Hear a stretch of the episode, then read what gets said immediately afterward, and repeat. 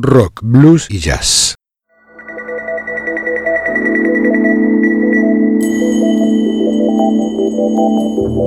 Desde algún rincón de una galaxia lejana llega una señal, una conexión inesperada con el futuro, una puerta sin picaporte, una travesía sin mapas ni brújulas. Esto es Ubik. Oídos para mirar, ojos para escuchar.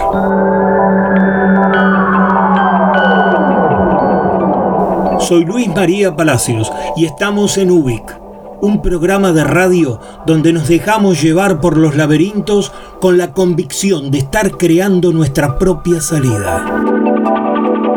Porque es lunes y son las 22 horas, en el Señor Vivachi Radio Online comienza Ubik, lo que fue y será.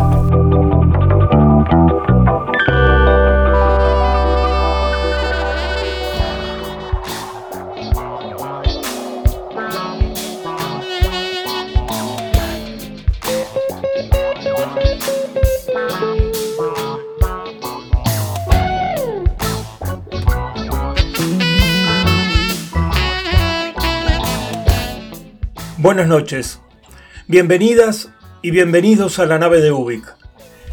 Acá comienza el despegue de un nuevo programa. Salimos en un viaje hacia nosotros mismos.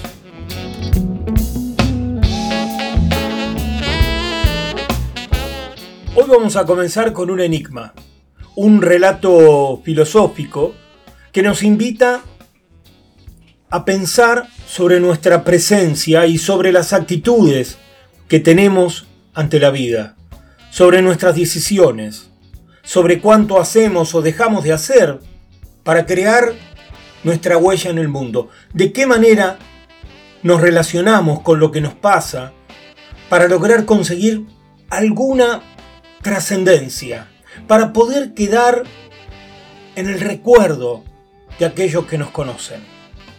Por eso, esta noche comenzamos con el enigma de Voltaire.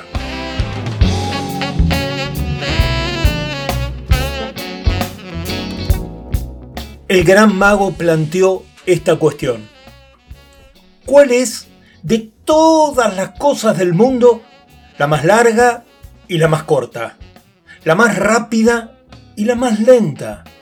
La más divisible y la más extensa, la más abandonada y la más añorada, sin la cual nada se puede hacer. Devora todo lo que es pequeño y vivifica todo lo que es grande. Le tocaba hablar a Itobad. Contestó que un hombre como él no, no entendía nada de enigmas y que era suficiente con haber vencido a golpe de lanza. Unos dijeron que la solución del enigma era la fortuna, otros la tierra, otros la luz. Sadig, en cambio, consideró que era el tiempo. El tiempo. Nada más largo, agregó ya que es la medida de la eternidad. Nada es más breve, ya que nunca alcanza para dar fin a nuestros proyectos. Nada es más lento para el que espera. Nada es más rápido para el que goza. Se extiende hasta lo infinito y hasta lo infinito se subdivide. Todos los hombres lo descuidan y lamentan su pérdida. Nada se hace sin Él. Hace olvidar todo lo que es indigno de la posteridad e inmortaliza las grandes cosas. El tiempo.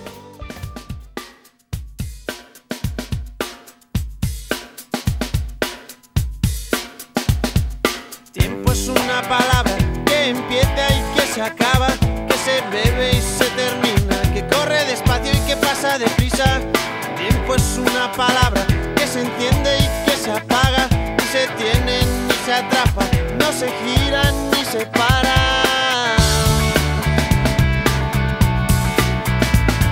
El tiempo no se detiene, ni se compra ni se vende, no se coge ni se agarra. Se le odia y se le quiere. Al tiempo no se le habla, ni se escucha ni se calla se duerme y nunca engaña.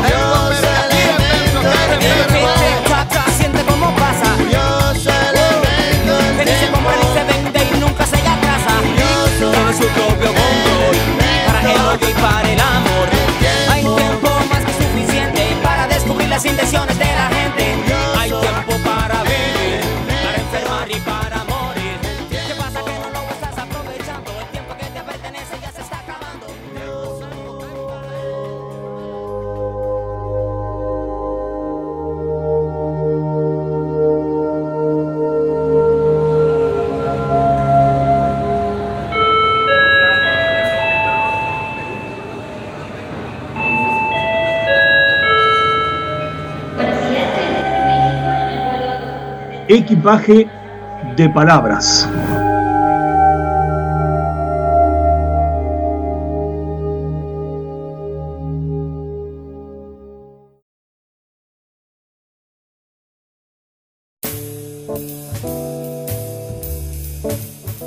En nuestro equipaje de palabras de este viaje, traemos a Diana Bellesi, quien nació en Zavala, una comuna cerca de la ciudad de Rosario, el 11 de febrero de 1946, y quien, a través de todo su arte poético, ha logrado crear una obra que además de intensa y copiosa, es al mismo tiempo de una profunda sencillez, como marcada por el rumor de las plantas o el zumbar del atardecer, en medio de realidades, de ideas convertidas en testimonios. Diana Bellesi escribe poesía porque vive en poesía.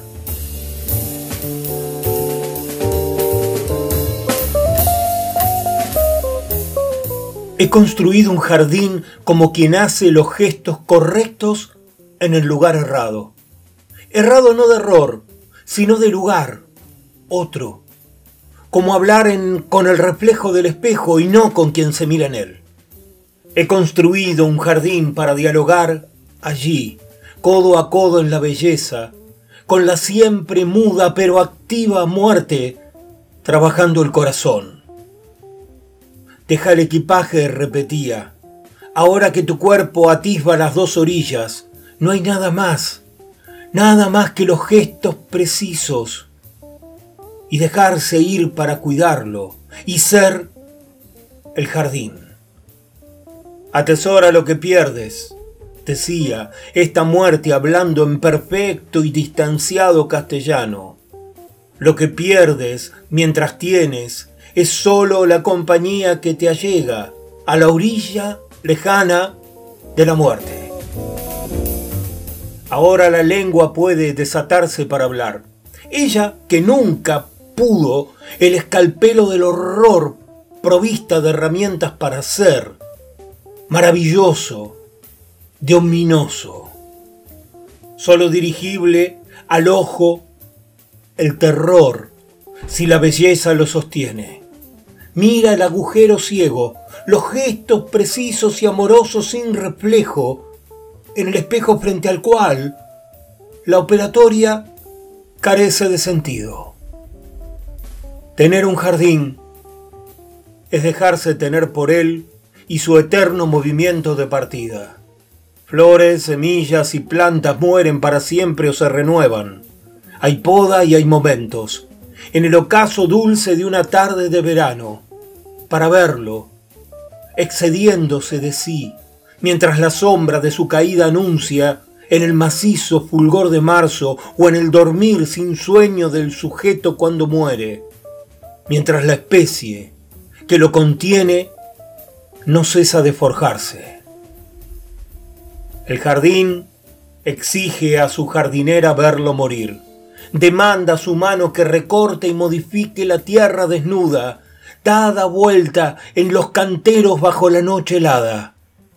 El jardín mata y pide ser muerto para ser jardín.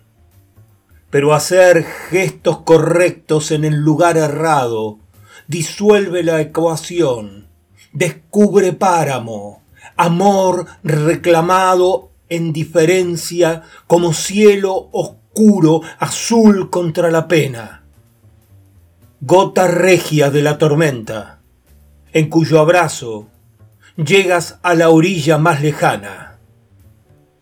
Amor, pero sos jardinera y no jardín. Desenterraste mi corazón de tu cantero.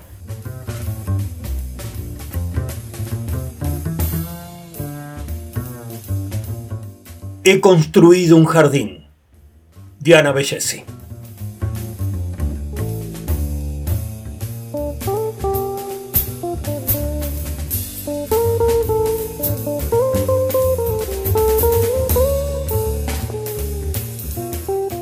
De todas las cosas que me han pasado en esta vida, son las inocentes las que recuerdo con hondura. Y más, mientras los años a disparada como potros en una estela de polvo, también pasan y pasan. Pero el vicio nunca acaba de andar así, ensuciando esa claridad solita que viene por encanto y por gualicho bruto.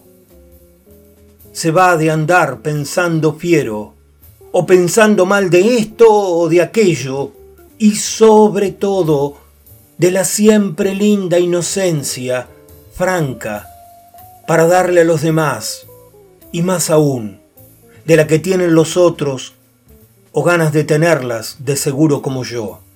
Dar y recibir, así, de ida y vuelta, y natural.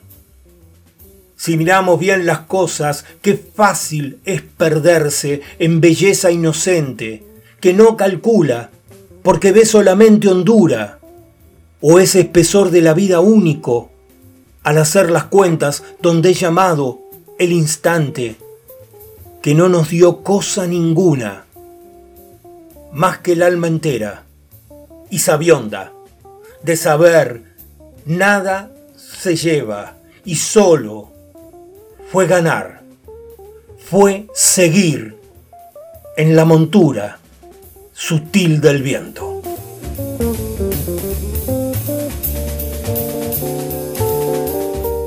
Día del Perdón. Diana Bellesi.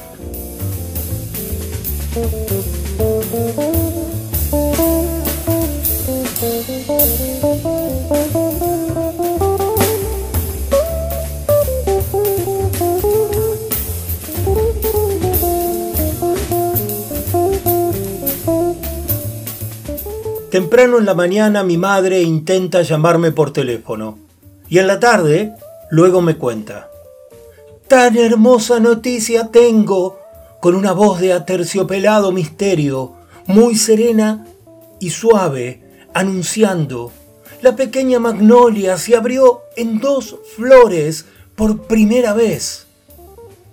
Hay justicia, pensé, con un agua dulce que se abría paso en mi corazón. Esa magnolia que ella plantó bajo la mirada de mi padre, años atrás, diciéndole melancólico, si no la verás florecer, tarda tanto. Y yo, verano tras verano, mentía un poco, o creía, o pasaba revista de las pequeñas magnolias florecidas que supe visitar en una placita por colegiales, a donde robé a aquella reina blanca, perfumada y frágil, que huelo aún en la distancia como si fuera, como como si hubiera sido una hostia pascual o el cuerpo de la amada, la comunión con lo bello del mundo, como mi madre lo siente ahora y lo dice en esa voz que me parece el cantar de los cantares.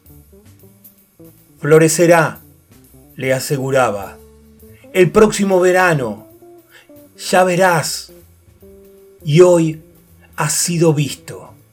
Esta vez se unieron belleza y justicia para ganarles juntas las dos al tiempo.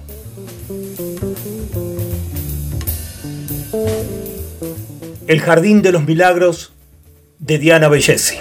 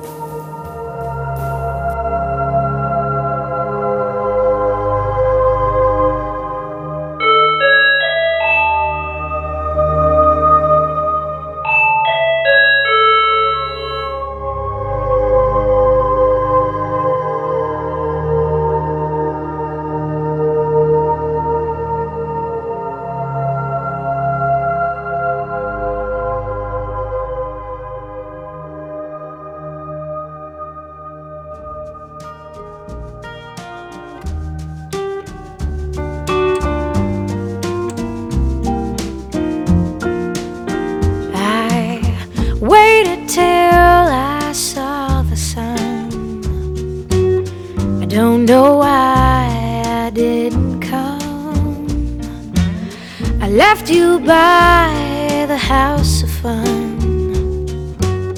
I don't know why I didn't come. I don't know why I didn't come. When I saw the break of day, I wish that I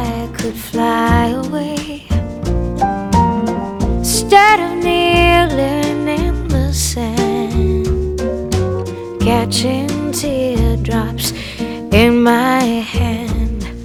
My heart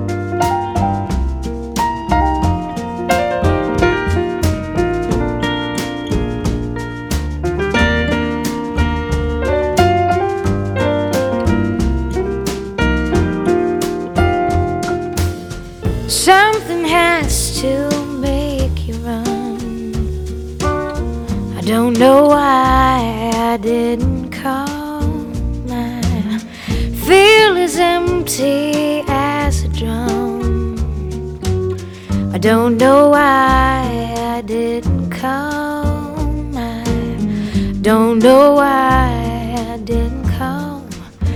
I don't know why I didn't come.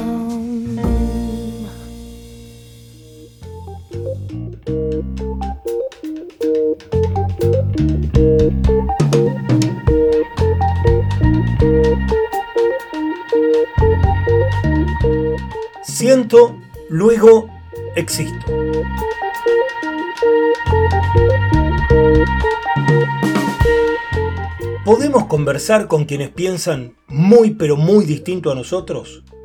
¿Hay posibilidades de comprender las diferencias y encontrar consensos que sean reales y que duren en el tiempo? ¿Tendremos que seguir en medio de enfrentamientos, disputas y agresiones? ¿Existe realmente alguna manera efectiva para la comprensión? De todos estos temas se ocupa Guadalupe Nogués. Guadalupe es doctora en ciencias biológicas, docente de nivel medio, universitario y de cursos de posgrado para maestros y profesores de ciencias. Además trabaja como divulgadora, colaborando en medios periodísticos y revistas. Da conferencias en congresos científicos internacionales y escribió el libro Pensar con otros, una guía de supervivencia en tiempos de posverdad. Guadalupe Nogués. De ella se trata este siento, luego existo. Guadalupe y sus ideas sobre cómo hablar con otros que piensan distinto. La ciencia es una manera de hacerle preguntas al mundo y de escuchar sus respuestas. Nunca sabremos todo, pero eso no quiere decir que no sepamos nada. Hay mucho que ya sabemos. Sin embargo, la evidencia a veces es dejada de lado a la hora de tomar decisiones o de formarnos una imagen del mundo. Por ejemplo, ya sabemos que el cambio climático es una realidad, pero hay quienes lo niegan. Ya sabemos que las vacunas funcionan y son seguras, pero también hay quienes dudan. Esa fue mi primera decepción. Las evidencias son necesarias, pero no suficientes. Con esto se me abrió un nuevo camino. Pensé que el problema era la educación, así que dejé el laboratorio y me dediqué a enseñar. Amo la docencia. El aula es uno de mis lugares preferidos, pero ahí encontré el mismo problema que antes. Estaba enseñando sobre vacunas y una estudiante dijo que ella no se vacunaba porque las vacunas le parecían peligrosas. Mi intuición fue, dice esto porque no sabe del tema. Si le explico, va a cambiar su postura. Le expliqué, pero no funcionó. La evidencia no alcanza. La educación no alcanza. Segunda decepción. Esto que me pasó con mi estudiante fue mi primera experiencia personal con la posverdad. Eso que pasa cuando, aunque la información esté, se deja de lado y se siguen las emociones o las creencias.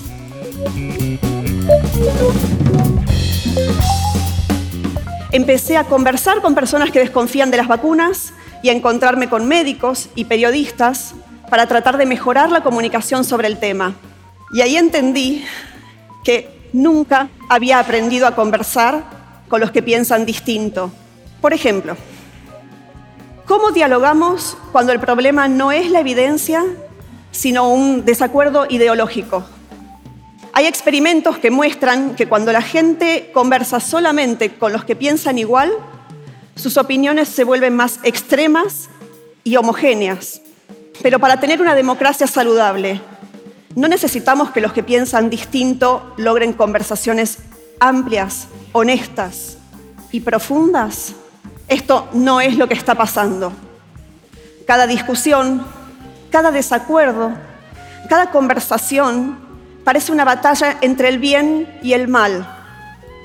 Nuestras opiniones, en vez de ser provisorias, puentes para comunicarnos con otros, son inamovibles, una zanja que cavamos y que separa a los que están de nuestro lado de los otros.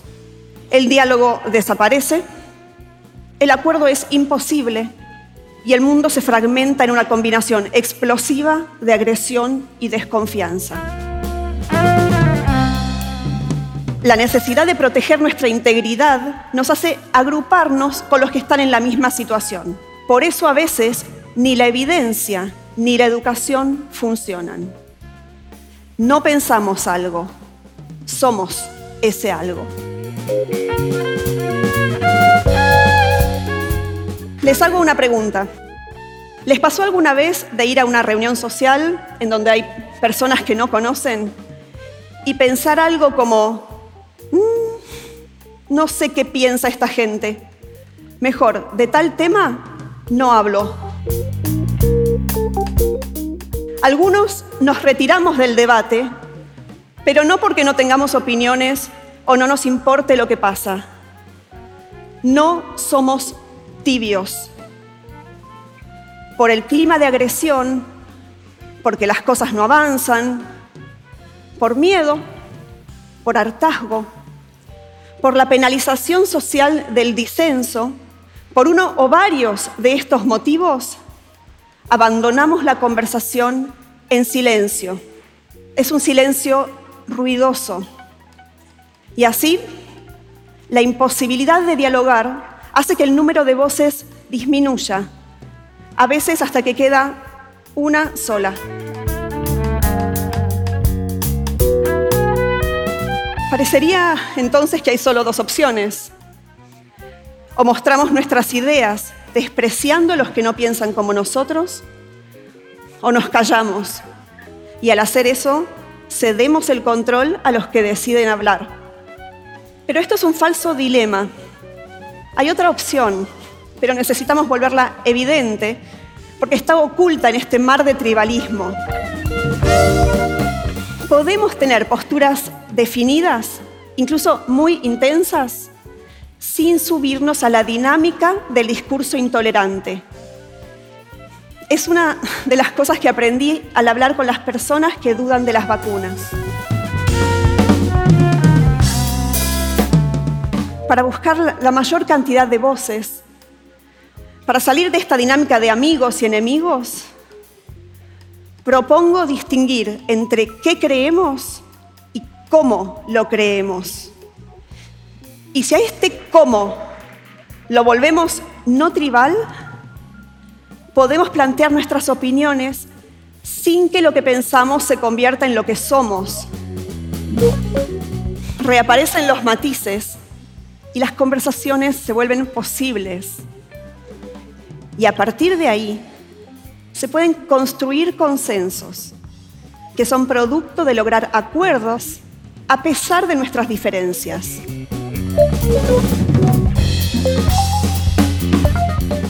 Quizás tengamos más en común con quienes piensan distinto, pero quieren conversar, que con los que comparten con nosotros alguna opinión, pero son intolerantes.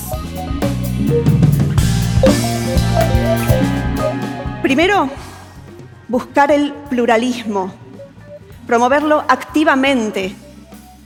Así el disenso se vuelve visible y esto es importante porque solo si incluimos el disenso podemos lograr un verdadero consenso.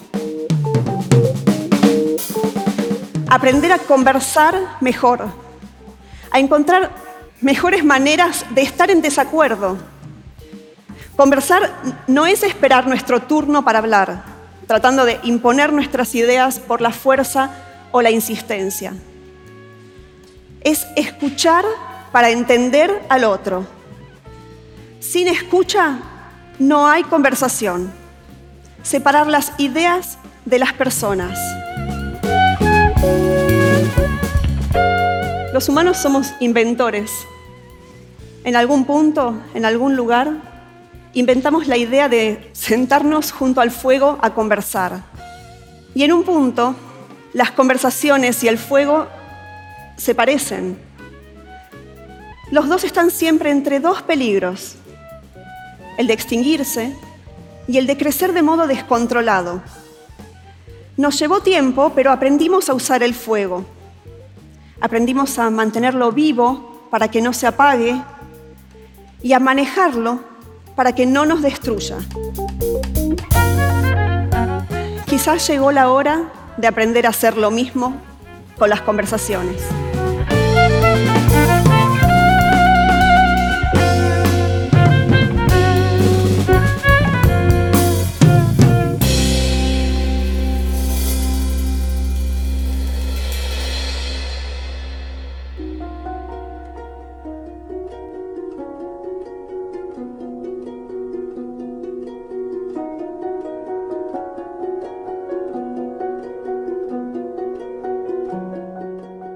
Existe un planeta que viaja entre las galaxias del sonido y dentro de ese asteroide itinerante hay un refugio, una guarida de computadoras, consolas y micrófonos inventadas por un tal Carlos Vivaci para lanzar al éter los mensajes de lo inédito.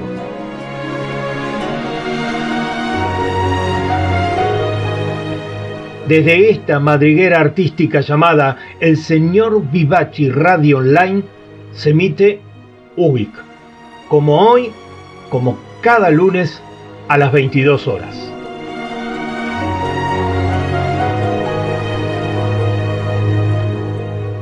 Y los martes a las 20 horas ocurre Amigos y Yetro, realizado y conducido por Esteban Jauregui para rendir el más creativo de los homenajes a la música y sus artistas.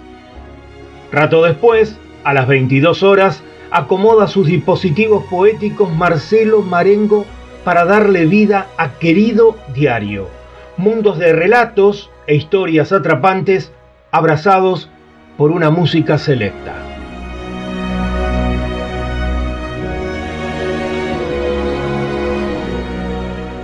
La radio está encendida y emitiendo las 24 horas. Sin embargo, cuando es miércoles y dan las 20 horas, se registra intenso tráfico sonoro justo en el momento que ocurre Nuevos Aires, Es el talento radial de Dick Di Blasio trayendo toda la movida emergente del arte independiente. Dentro de ese vigor radial, a las 22 horas, sucede el programa que le da sentido y proyección a esta radio. El señor Vivaci, una nave de itinerarios musicales con novedosos descubrimientos conducido con el personal estilo de Carlos Vivaci.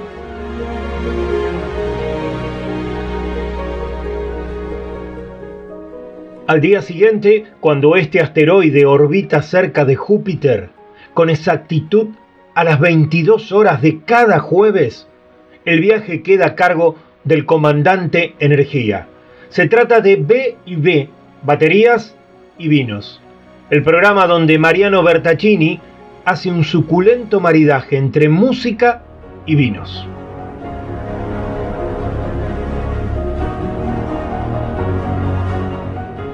Dominicus es domingo y según la etimología es el día del Señor. Según esta radio es el día del señor Vivaci. Bonus track. A las 20 horas vuelve Carlos Vivaci. Cada domingo llega con oyentes, con amigos y entre todos arman un fogón radial inusitado.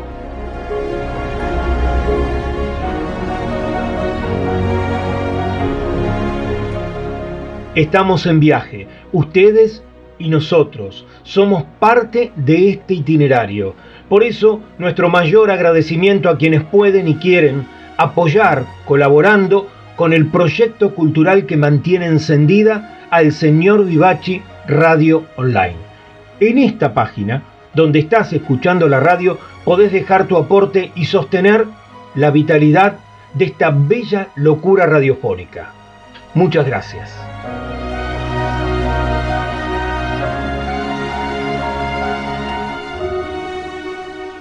Estamos dentro de un planeta en constante viaje. Nos trasladamos entre las emociones de lo espontáneo. Eso que nos sostiene vivos. Lo hacemos porque nos genera sentido y pertenencia, porque nos gusta estar y saberlos, a ustedes cerca. A toda hora, todos los días, el señor Vivaci, Radio Online, transmitiendo desde el planeta de las preguntas infinitas.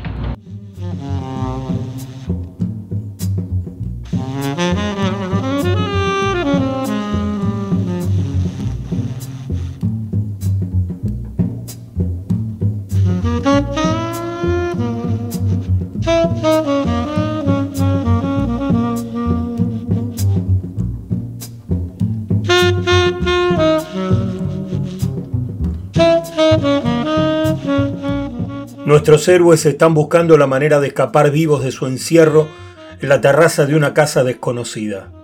Para lograrlo, Echenike y Tony García se han enfrentado a dos hombres y buscan una salida, con rumbo hacia ninguna parte.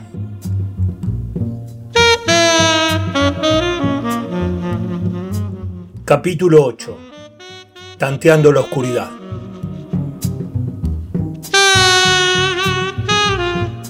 Tony García estaba en la puerta de la pieza, asustado de sus propias palabras.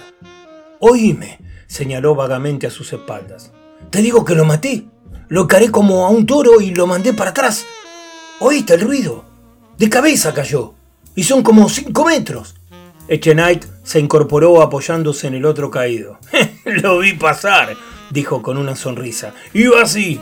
Y cruzó el aire con el gesto de un avión rasante, horizontal, pero el gallego no estaba para chistes. Ese no estará muerto también, señaló al obrero. Este, este de lo tuyo. Echenay golpeó el cráneo ensangrentado del matón que sonó sólido, macizo, indoblegable.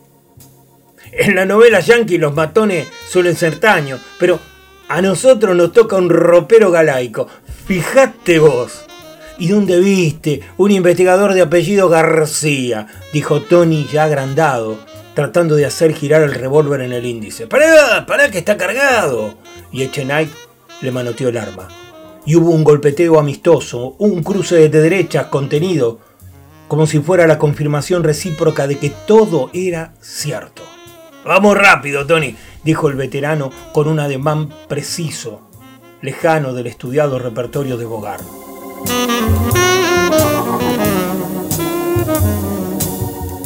Bajaron la escalera con cautela, llevando el cuerpo como si se tratara de enhebrar una aguja.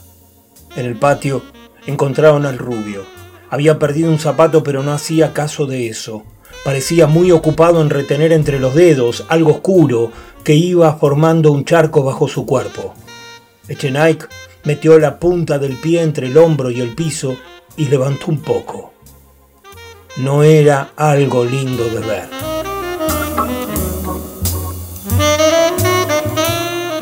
Probemos por acá, dijo Tony. Esto tiene que dar algún lado. En el paredón altísimo que daba al patio, entre dos tachos de basura y la base de la escalera de caracol, había una vieja puerta oxidada, tapiada con cuatro maderas carcomidas. Sobre la madera y el óxido habían caído muchas manos de pintura que cubrían las junturas, el marco de hierro. El gallego apoyó el hombro y empujó dos veces. La puertita no se conmovió. Echenike buscó algo contundente, dio vuelta al patio, miró dentro del baño y al final tanteó la puerta de dos hojas con cortinas a cuadriles. Tony García chistó a sus espaldas. ¿Qué haces? ¡Rajemos de una vez! Lo detuvo con un gesto y adelantó su cuerpo con el revólver extendido hacia la penumbra. Mientras entraba se dio cuenta de que ya no estaba estaba buscando un palo, un hacha o un fierro para romper la puerta. Casi se había olvidado de que tenía que escapar. No imaginó que podría llegar a suceder eso alguna vez.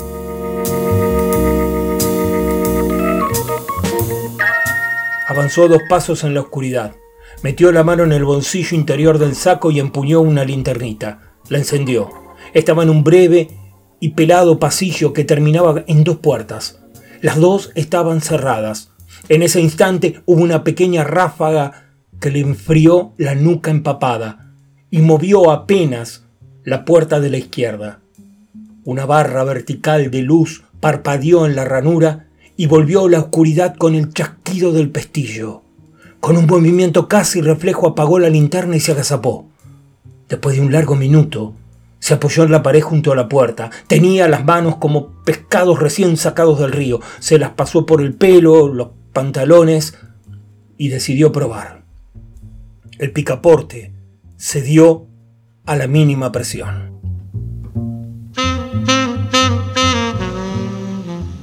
Cuando Echenay sintió que el pestillo estaba corrido, en un solo movimiento empujó la puerta y se retrajo contra la pared, pegada, la sien al marco, el revólver levantado. La puerta fue y volvió, quedó entornada. No hubo disparos ni gritos. Después de un momento, Echenay se introdujo en la claridad de otro pasillo estrecho que se abría hacia la izquierda.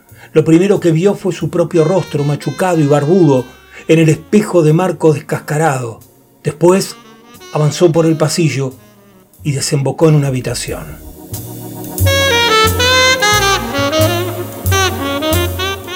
No había nadie, pero estaba llena de cosas. En la pared del fondo un armario de madera y un perchero antiguo, de pie, en el que había una gorra y un paraguas, un espejo grande bajo la lamparita de tulipa blanca que lo hacía brillar y una repisa con un cenicero lleno de puchos. Había también un paquete de cigarrillos empezado y un vaso a medio llenar. La botella de ginebra estaba tirada bajo el asiento que habitualmente enfrentaría al espejo, pero que ahora estaba en medio de la habitación. Había un par de revistas de historietas caídas junto al sillón. A la derecha, en un lavatorio chico de una sola canilla, un fino hilito de agua corría incesante sin el menor sonido. El agua había dejado una mancha de óxido sobre el blanco sucio de la pileta. Por una puerta, entreabierta, se veía el inodoro de un baño contiguo. A la izquierda de Chenaik, junto a la entrada y ocupando prácticamente toda la pared opuesta al espejo, Había un sofá viejo y despeluchado, cubierto en su casi totalidad por una colcha estampada y descolorida que sin duda cubría almohadones raídos. Pero había algo en el aire, que no era el humo detenido y pegado al techo, ni el pesado olor a ginebra que subía por la nariz como un sacacorchos. Algo, algo hacía que Chenaik no bajase el revólver, lo paseara mostrando el ánima desnuda y negra como un mínimo abismo de muerte. De un paso y luego un salto repentino dentro del baño. Se sintió ridículo apuntándole a las toallas solas y abandonadas colgadas de las canillas. Con el caño del arma abrió la puerta del botiquín, hurgó entre un dentrífico exhausto y un peine desdentado. Dudó un momento y luego se metió todo en el bolsillo, también un lápiz labial, un cepillo de dientes. Volvió a la habitación ya más suelto. Bajó el arma y caminó hasta el fondo. Miró la gorra, tienda Los Vascos, Alta y Politrigoyen, Buenos Aires, y el paraguas de Taiwán. Dejó todo en su lugar. El armario estaba cerrado por un candadito. Dio un tirón, nada. Dio otro tirón, nada. Golpeó con la culata haciendo un ruido que se imaginó terrible. Pegaba una vez y paraba. Pegaba otra vez y paraba. Al final saltó uno de los sostenes del candado, astilló la madera y pudo abrir la puerta de un tirón. Había ropa de mujer hecha un bollo, papeles, una ficha arrugado. Lo recogió eran tres puntos con cara de bolero, pero, pero una pinta de orilleros que, les marcaba las melenas como, como la aureola de un santo. Los Pargas. Para su contratación, Star Producciones. Galería Roma, local 15, Lomas de Zamora. Bueno, era un dato.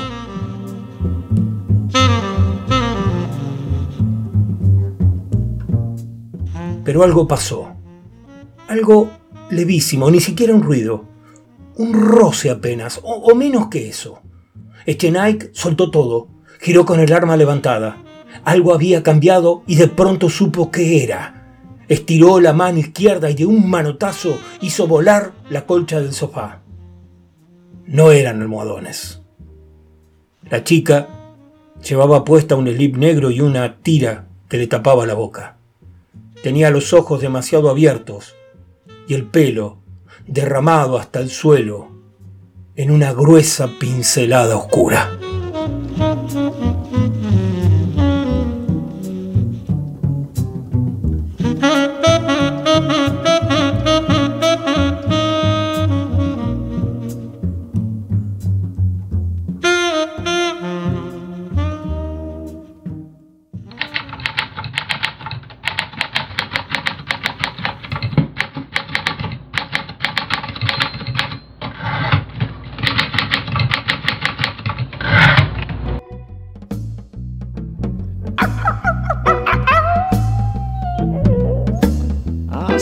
now, baby.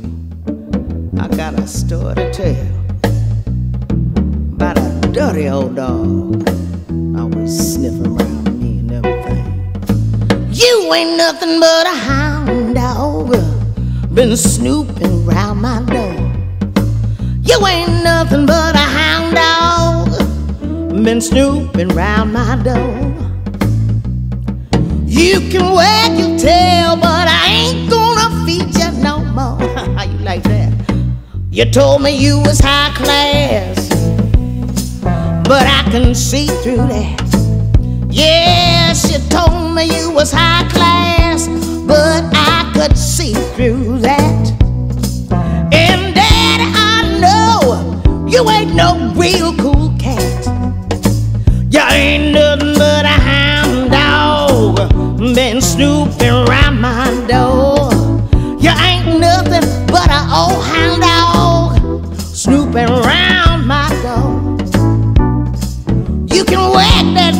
baby, look cute all you want, but I ain't gonna feed you no more. I'm telling you you better listen.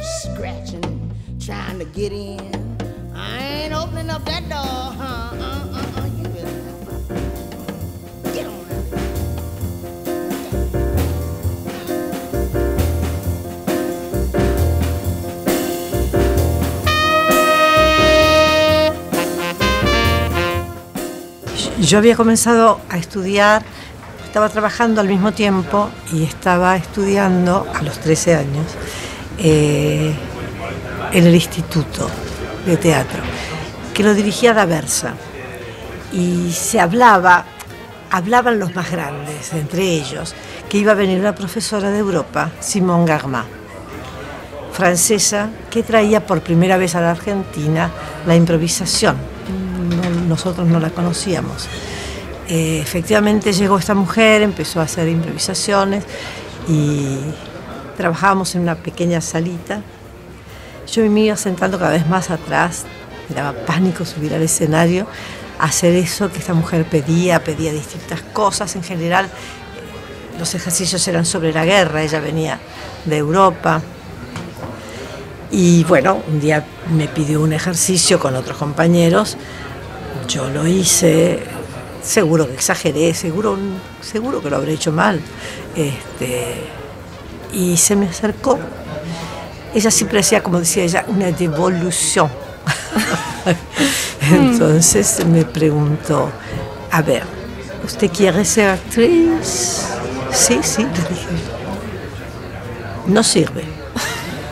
Y me cogió así de lado Un y pasó. Yo me quedé helada dije, señora, ¿qué me dijo? Que no sirve. Bueno, de ahí salí hacia el suicidio. Hacia el suicidio literalmente, a la Literalmente, costanera. hacia el río.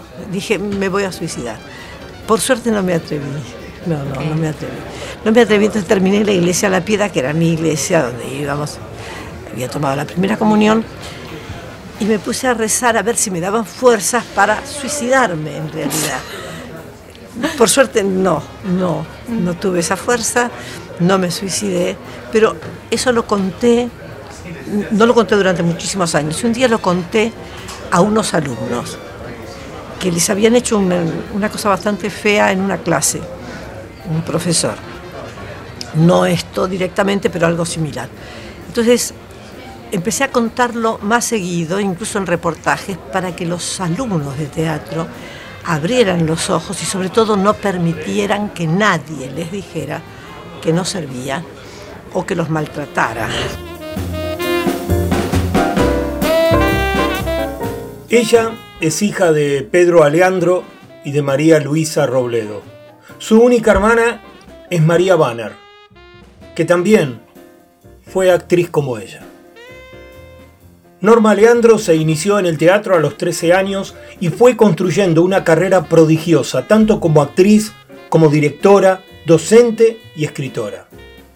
Entre su historia profesional se destaca la participación en Cosa Juzgada en los años 70, siendo parte del grupo Gente de Teatro dirigido por David Stiebel con libros de Juan Carlos Gené y Marta Mercader, y que por varios años fue considerado uno de los más destacados programas de la televisión argentina. Prohibida durante la dictadura, en 1985 le proponen hacer su primer protagónico en el cine. Participa entonces de La Historia Oficial, película que gana el Oscar de la Academia al mejor film de lengua extranjera y por el cual también gana el premio a la mejor actriz en el Festival de Cannes. Cuando me lo propone, yo estaba dirigiendo en el Teatro Liceo lo que vio el mayordomo de Oswald. Y me parecía una locura hacer esta película cuando todavía había amenazas. Entonces se lo dije que no. Entonces insistía. Él venía a verme a la salida del ensayo del liceo y nos cruzábamos enfrente a tomar café. Y él me leía lo que iba escribiendo, cosa que me encantaba, pero para que lo hiciera otra gente, pero no yo. Al final, bueno, él se plantó, me dijo que si no, no lo hacía. Yo me fui a casa y hablé con mi marido y mi hijo que habían sufrido el exilio como yo y por culpa mía. Entonces les dije, lo tomamos como un deber de ciudadana, mostrar esa película que de alguna manera mostraba a la, a la gente que no se había querido enterar de lo que pasaba y a la que con muy buena fe no se había enterado, que habían desaparecido incluso niños. Y bueno, con mucho miedo, le dije que sí, con mucho miedo filmé, con mucho miedo todos recibimos una amenaza, porque la recibió la madre y la niña, la amenaza, y decidimos dar por terminada la película cuando todavía no la habíamos terminado, y seguimos filmando secretamente en la casa de Puenzo, que es donde hicimos prácticamente toda la película. Bueno, con mucho miedo fue el día del estreno. El día del estreno coincidió con el comienzo del juicio a la Junta Militar. Así que había todo un clima terrible. Y si bien estábamos en democracia, era una democracia que no sabíamos cuánto podía durar. Y bueno, así fue pasando hasta que fuimos a Cannes, realmente fue muy hermoso el, el, recibimiento que se le hizo a la película y a mí me dieron un premio y a partir de ahí la película tuvo una carrera ascendente, ascendente comercial y artísticamente. Estaba yo encantada de salir al escenario y estaba segura de que no íbamos a ganar porque pensé, si me piden a mí que anuncie es porque no vamos a ganar. No. Yo no sabía hasta qué punto ellos no saben quién va a ganar. Yo que soy socia ahora de, desde hace la tantos academia. años de la academia, sé que no lo sabe nadie. Es algo que se guarda en secreto y se guarda en secreto, digamos, profesionalmente. Me costó entenderlo, cuando lo entendí, debe haber sido milésimas de segundo, pero me parecieron siglos, que era The Official Story, y, y, que no era la historia oficial, claro. Mm. Así que fue una alegría, un ataque de alegría. Todo el mundo me dice, pero te emocionaste. Me emocioné para el lado de la alegría. No lloraste, no, no ¿cómo voy a llorar? Cuando estoy contenta yo no lloro. La verdad es que es así. Así que me dio un ataque de alegría.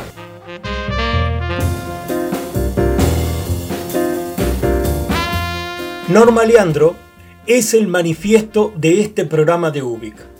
Y lo vamos a hacer pidiéndole que nos lea un cuento de su propia factoría como escritora. Por eso, en este manifiesto compartimos Volar, escrito e interpretado por Norma Aleandro.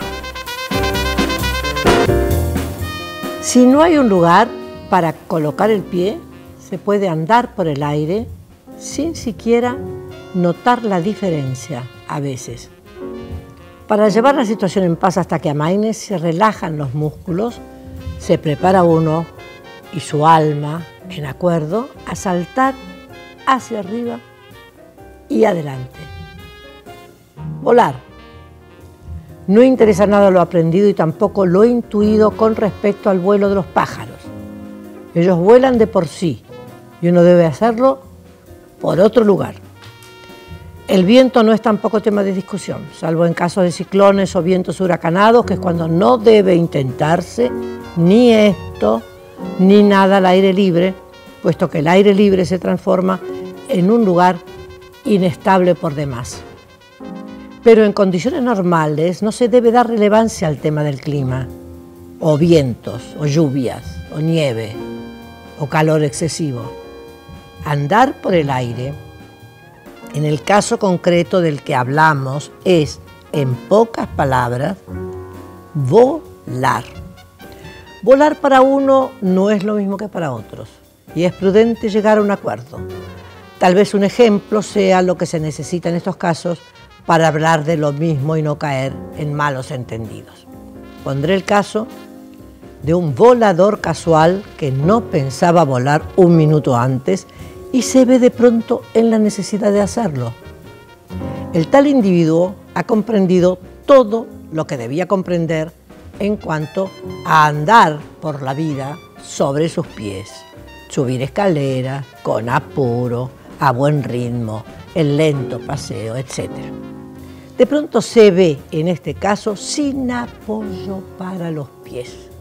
Concretamente, donde siempre hubo un piso, ahora no hay nada. Es verdad que puede optar por caerse, y digo optar porque es interesante saber que es una opción. Donde hay una opción suele haber otra.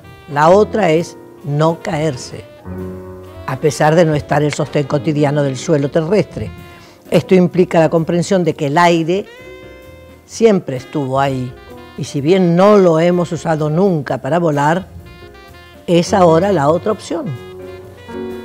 Pero ¿qué significa tomar tamaña opción, no la otra? es echarse a volar.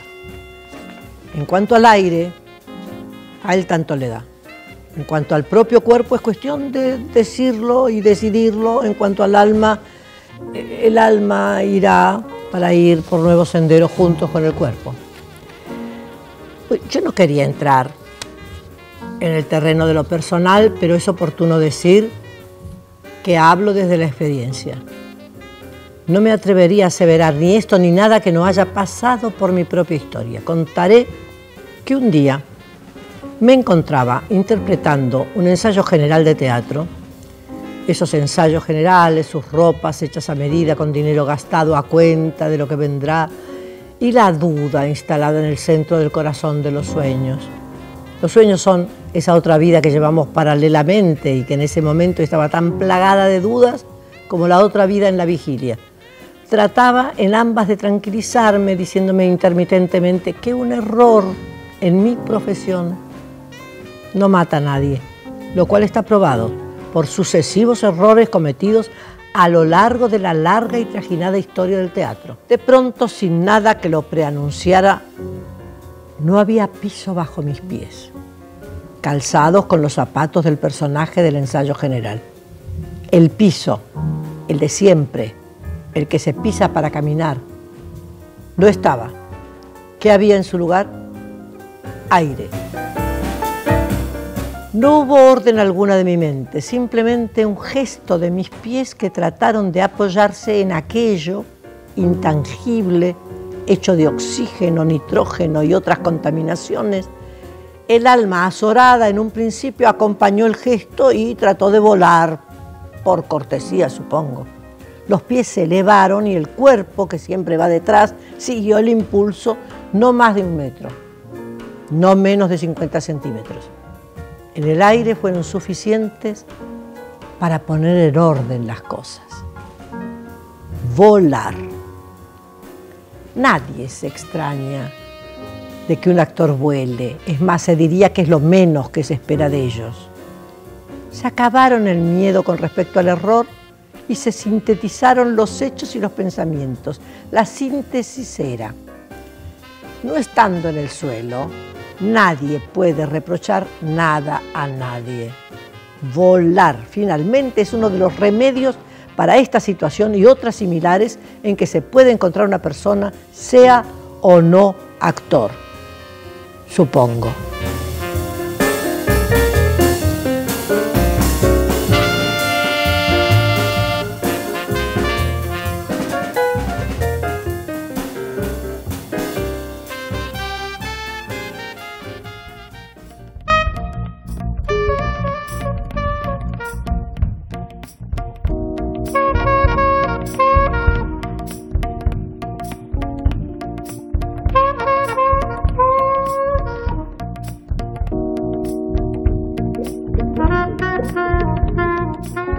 Estuvieron en el Ubik de hoy trayendo su música Dave McMurray, Jarabe de Palo, Pat Metheny con Dave Holland, Nora Jones, Benjamin Croft, Didi Bridgewater y Harvey Hancock.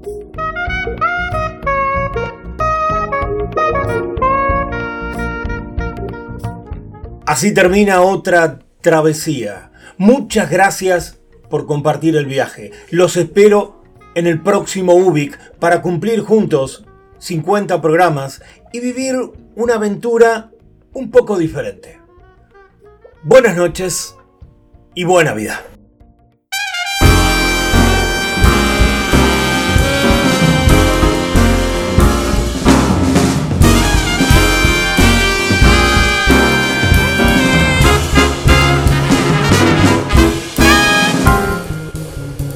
Me llaman Ubik, pero Ubik no es mi nombre. Yo soy, yo seré siempre.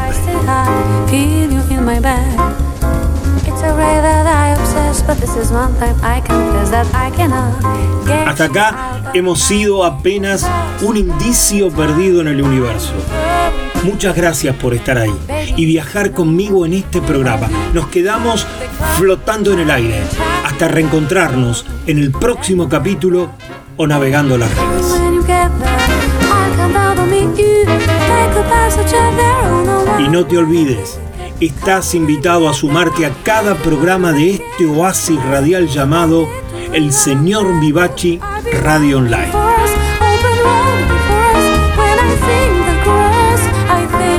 Desde el planeta de las preguntas infinitas, esto ha sido